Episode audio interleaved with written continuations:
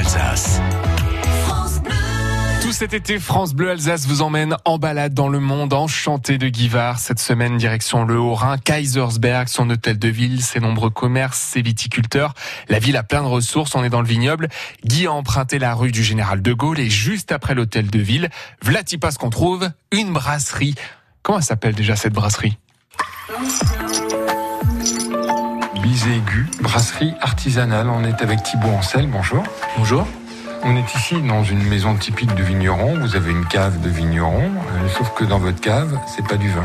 Non, c'est de la bière. On a réhabilité cette cave euh, il y a deux ans pour im- implanter notre brasserie artisanale. Quelle idée d'être une brasserie euh, dans, dans un village quand même un peu viticole? Donc, Parce que euh, l'idée est qu'on est quand même la première région euh, en France euh, au, au niveau des hectolitres, au niveau de la bière. Donc on a quand même un- un- une histoire euh, brassicole.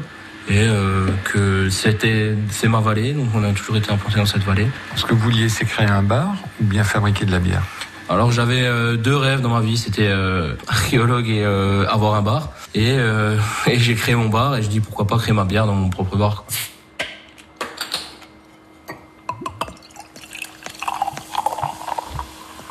Votre bière, c'est évidemment de la bière, mais elle a quand même un lien avec le terroir. Vous avez des levures de lit de Pinot Gris, non Du Schlossberg Alors on a fait ça cette année. euh, L'année dernière on a fait avec avec le, Pinot Gris Schlossberg. Et cette année on a décliné euh, toujours avec la même base de bière, sur une bière, euh, blonde. Et on a pris trois, levures de, Schlossberg Pinot Gris, Käferkopf Riesling et Käferkopf Gewürz. Donc ouais, ça, ça fait quelque chose de très vineux et très différent, surtout avec la même base de bière. Donc c'est assez, assez impressionnant comme, euh, comme résultat. On fait aussi du vieillissement de fût, euh, on, on fait des vieillissements barriques. Donc euh, on essaie vraiment d'avoir ce côté viticole. Quoi. Vous en dit quoi, les viticulteurs? Ils sont venus vous parler avec des fusils, non? Non, pas du tout, parce que j'ai pris l'option de vendre du vin, euh, de vin au verre à la brasserie. Parce que c'est pas parce que euh, j'ai une bière que il y a 40 000 vitis, euh, si euh, ils arrivent à cohabiter, euh, c'est pas, il y a pas de souci. C'est sûr, on est un peu sur la plate-bande, mais euh, derrière, on essaie de faire des, euh, un partenariat, on essaie de proposer leur vin aussi.